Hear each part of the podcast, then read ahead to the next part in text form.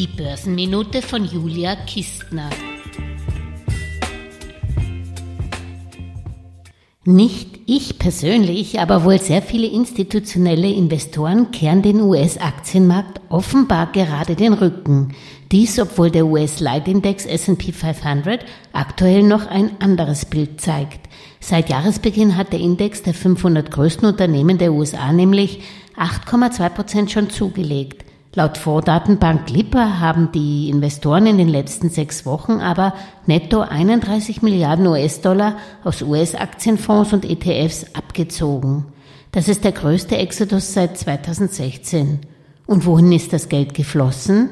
Fast die gleiche Summe ist in US-Anleihenfonds geflossen, nämlich 32 Milliarden US-Dollar. Wobei das Geld, das in Bonds geflossen ist, auch aus Cash-Depots stammt. Offenbar ist auch einiges Kapital damit in Richtung Europa geflossen, weil der Dollar schwächelt und europäische Aktien auch noch niedriger bewertet sind und vor allem auch, weil sich doch abzeichnet, dass die US-Wirtschaft krisenresistenter ist als angenommen und daher sich Fed-Notenbankpräsident Jerome Powell jetzt wieder Spielraum für weitere Zinserhöhungen verschaffen kann.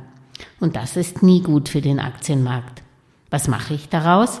Als Langfristanleger sollte einem solche temporären Verschiebungen nicht gleich zum Handeln veranlassen. Aber man kann sich durchaus seine US-Aktien im Portfolio einmal anschauen, ob man hier nicht zumindest teilweise Gewinnmitnahmen realisieren möchte. Vorausgesetzt, man hat bessere Aktien auf seinem Wunschzettel, in die man alternativ das Geld dann investieren möchte, oder man will sich mit dem Geld einfach wieder einmal etwas richtig Schönes gönnen.